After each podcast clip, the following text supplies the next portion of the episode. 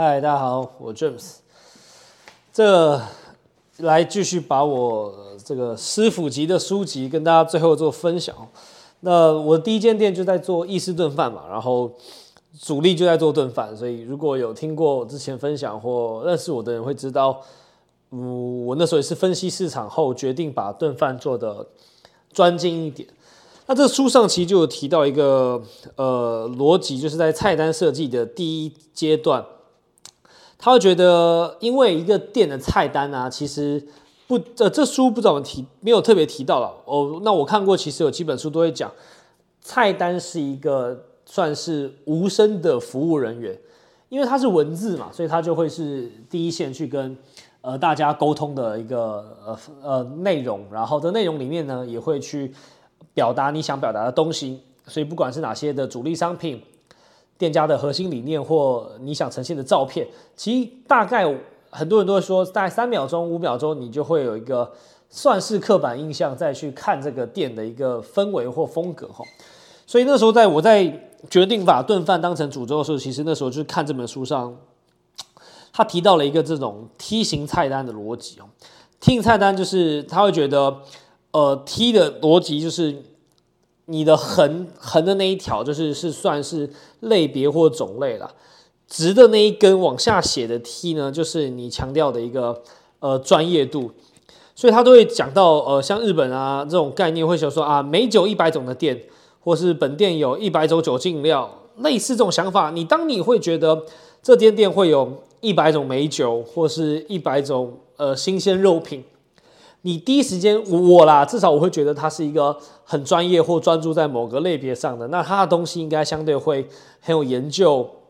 呃，可能很有他自己的一些独特的见解或处理方法。所以在这个事情的时候，我就决定了把炖饭做到比较专精的感觉，所以连店名都有嘛。那时候我就会想说，这个概念很好，然后但是周边还有一些你为了可以符合大众需求，还是会推出一些其他，包含像我还有少量的意大利面。呃，沙拉当有，但也有像主食沙拉，然后也有就是聚餐，希望能够再高端一点，有主食，所以有鸭胸。所以当时其实到最后，我做七八年新的，我觉得这概念在我心中还是蛮好的。因为如果你什么都有，什么都卖，然后什么也都不奇怪的话，可是没有一个主力的一根踢的那一条直立的一个专业度的话，其实本来就比较难哈，就是在市场上让大家对你印象深刻。所以那时候我也是用一个梯形菜单逻辑去做第一个设计的，那后续让持续，但 但这边有讲到一个比较有趣的，就是我之前也提过类似的哈，就你要能够事后去分析，如果你卖的东西你事后没有去看，其实这个的帮助会非常非常有限哦。当然它背后就是必须要 POS 系统嘛，然后以菜单来看，业界其实常常都是在讲这个所谓的八二法则嘛，就是。你可能两成的商品类型占了一间公司的八成营业额，所以呃，举例啊，像像牛洞的店，当然它牛洞本身可能营业额可能有七八成，那其他什么亲子动肌肉动，假设，但可能就占那两成，那那两成还是要有吼，因为你都没有其他的，其实。对生意层面来看，如果两三个要吃，他不吃牛，这间店就再见了嘛。所以他还是会提供一些部分的，不管便利也好，或是你希望客群更广也好，还是横向发展后，就像 T 字形的那个横线。但在分析这个菜单的时候，PO 系统还是一样，就是一定要认真看，因为你每天在做呃餐饮，然后你去接触客人或产出食物。没有办法那么精准统计出来，去想看，你都我跟你讲，这个刚好分享这个，你可以去测试看看哈。你去问问看，假设你不是厨师啊，就我之前做过这样实验，就是你去问问看厨师自己排名菜单上的一个顺序哦，你会发现大家其实答案不会就是完整完整一样哦，就是第一、第二、第三、第四、第五名这种，你就找前五名。就你发现，其实，在二三四，我觉得第一名应该还行，但二三四五。不同的厨师其实会不一样哈。那我那时候去做过这样统计，我后来发现一件事情，就是有些厨师可能不喜欢做某道料理，他只要出现之后，他就会特别印象深刻，所以他把第四名他不喜欢做的当成第二名。然后有一些，譬如说他习惯性自己喜欢吃的，觉得这大家都会点的，每次都会觉得，哎，你看大家都在点这个，因为这最好吃。他可能也认为第二名，但事实上可能只有第四名哦。所以那部分其实就会有点心理学的概念跟大家分享。那就是你可以去看看这些数值。那这数值背后还是关键是什么？POS 能够提供就是销量嘛。但销量其实关键不是数量，重点是有没有赚钱嘛。所以在分析这个菜单就会有一个那个呃 A、B、C 的分析嘛。那它就是你去想看，不管就是透过毛利跟这个所谓的呃销售额，所以那时候 A、B、C 在这本书上里提到，其实 A 就是它可能占营业额百分之七十趴的这种类型，我们就把它归类于 A，就是它的销量非常非常高。你等于是排序啦。假设你做一百万，这样什么叫 A？假设你做一百万的营业额，那 A 级的就是你去想从第一个商品开始算啊，卖最多的一家。加到七十万的时候，把这个区间就视视为 A。所以，假如第一个是炖饭，第二个可能是呃沙拉，假设了，第三意大利面，然后你把商品排出来，那炖饭很多种嘛，那炖饭排排排到你加起来这个商品，可能我假设啊，可能十个吧，十个可能做到七十万，七十八嘛，它就属于 A B A 类别。所以你就是这这十个就是 A 类别。那大概营业额累积从七十万到九十万的时候属于 B。那最后最后那个排名之下，然后剩下十万就属于 C，所以他先照什么销售额由高至低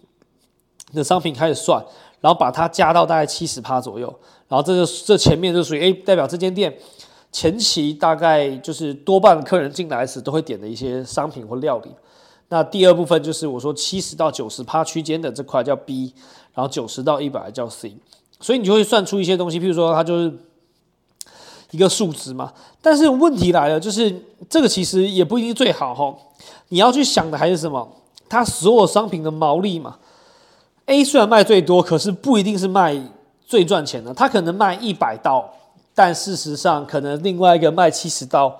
你你放进口袋的钱可能第二名比较多，所以他就会再再算什么事情，再会把一个什么它的毛利。你第一个是照销售额的营业额就就总量去算嘛，所以可能我的炖饭好了，假设我做一百万，我的松露鸡腿排一个月可能卖十万，对吧？所以第一名是他，第二名可能是呃番茄牛五花卖第二名，他可能六万，所以看嘛，这两道商品占了十六万嘛，第三道可能也是六万好，假设，然后它是这个青酱大虾。讲嘛，就是六万、十二、二十二万嘛，就这样讲。所以前三名的 A 区，至少这三名是前三名的，然后他也在 A 区居家。当你把这商品加到七十万嘛，那它下一步什么呀？你这是照销售额跟数量的呃贩售的一个排序嘛。第二个，你要重新再排一个什么？排一个这个利润，哈，你要把利润算起来。所以它利润最好的是利润比例上。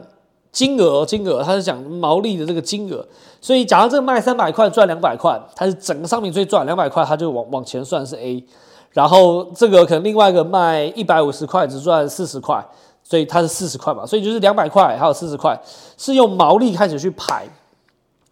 排以后之后会怎么样？你就开始算出来了，一个商品的呃售价销量会有一个 A B C，这个商品的毛利会有个 A B C，所以当这商品卖的多。毛利又多的时候，它就真的属于 A A 级的商品，代表什么样？顾客很喜欢，然后吃起来也爽，店家也爱也很爱卖嘛，因为卖你反正利润 OK，然后这个销量又好，那大家最喜欢嘛。所以 A A 商品这种，那再来就会遇到什么？A C 商品跟 C A 商品什么意思？第一个假设是销量好，等于说什么意思？它的销量不错，然后东西不错，客人还算喜欢，但是问题是什么？毛利太低嘛，我不太赚钱啊。它虽然卖的不错，可不赚钱，这属于什么？消费者觉得 CP 值很高，对不对？等于说你我卖一百块，可能成本六十五，消费者超爱。另外一种什么？CA，C 什么意思？就销量后段班嘛，后后后十趴的嘛。它虽然卖的很差，可是什么？它的利润还是有贡献，还不错。所以这种东西就是什么？你虽然卖的呃不是特别好。但是它的利润好，这种什么样？代表潜力股，就是如果你能够努力推，把它推到 B、C 或 A、B、A 或 A、A 的时候，就是它会让你赚更多钱嘛。可是 C、A 的时候，可能就是利润好，但是不管是卖相啊、口味啊，或是分量，可能都会是一个问题哦。所以这种属于潜力股。那最差当然没有讲 C、C 嘛，就是销量又差了，毛利又差。那书上就有提到，这种可能是用来当成呃服务特殊客群的，譬如说一间好的餐厅，它还是有出一个儿童餐。儿童餐就是其实儿童毕竟不是来客数的大宗嘛，但是他又必须去呃一定要的准备跟提供，因为还是蛮多家庭课的时候，你就会维持这个。但小朋友餐比大人贵，其实也说不过去，所以他就会维持有这种所谓的 CC。那透过这个菜单呢，怎么样？你就可以去了解跟认识什么？你真的现在营运的一个这个状况，然后你把这些数字算出来之后怎么样？我我我正常都是这样做了，就是真的是。去无存金的逻辑，就是你真的把一些没有贡献、没有意义的东西，假设它不是像儿童餐这种的呃服务类型的，就把它踢掉吧。踢掉真的怎么样？你会去，的确可能还是有少数的客人喜欢吃啦，但那些客人也无法撑起你的店嘛。就算一百个客人里面有三个喜欢吃这个，四个喜欢吃这个，但是你就回头一样。我上一集有讲到，我个人是觉得菜单除了毛利跟售销售量之外，最大最大被忽略的其实就是制作过程。你如果做这个鸭胸，然后虽然看起来呃卖的不错，假设成本比如两百二好了，然后你卖个七百，但过程你比如又是什么油封啦，假设，然后可能要皮要处理要划线啊，然后还要慢火去煎啊，煎完之后可能留住鸭油还要干嘛？我靠，这个利润虽然不错，但是这会不会你想想看，你搞这么久的时间，你其实如果就是一个奶油野菇呃松露饭，那你你的这个利润跟出餐的速度如果都可以达到预期。鸭胸这种比较复杂的东西，你是否还要继续买？但当然，它如果是一个你的招牌或特色搭某一个产产品或搭酒，那我觉得可以留了。但正常情况之下，我认为你不知道怎么进步的前提，嗯，假设，那你就是去踢掉你觉得已经不够好的东西，那这样不小心平均值其实都会蛮好的。所以我都是觉得就是。呃，菜单真的是一个你去看你店的一个最大的状况，然后你也想想看你预期他卖的好的东西，他们真的达到这个销量，那有这个销量之下就好玩了吗？你是否就开始 cost down？那 cost down 我觉得虽然听起来难，好像不是都很好，但我觉得是餐饮业长大的关键了。像我认识现在健康便当的朋友，他们在做这个量是一样。当你发现你的健康便当的一个量体起来了。但售价其实也不敢再增加的时候怎么办？因为有量，它就可以从源头去想，它不管是从肉去谈更好的价钱，还是菜自己去拉货，或是怎么样去方式去买，其实你就可以透过有量之后，回头透过这些数量，也跟呃厂商去谈这些所谓的比例或趴数或是回馈的这个优惠，看他们打九五折，还是一个月要交多少量之后可以帮我们自己去配送等等。所以我觉得菜单的设计，它只有第一版的时候你。呃，就是尽量的去思考，那到第二版的时候不用去思考是为什么，就是客人一定不是不知道，客人的买不买什么，或者喜欢什么，其实都从点击率上看得出来啊。那他会来到一间店，他觉得这个风格之下是适合吃什么喝什么的时候，其实不一定你的菜单写多详细，客人都会有感觉了。所以我觉得最后这部分跟大家分享，就菜单的设计端上，我觉得。呃，它还是必须要有一些专一的所谓的梯形的那一根的专注度。你你你你怎么样？大家觉得你有在某一个产品上有付出很多，或是它在上面有很多钻研，然后很多特别的技术。那横向还是要提供一些部分，呃，相对少众的人能够去来这边一样消费。那第二部分就是你怎么把菜单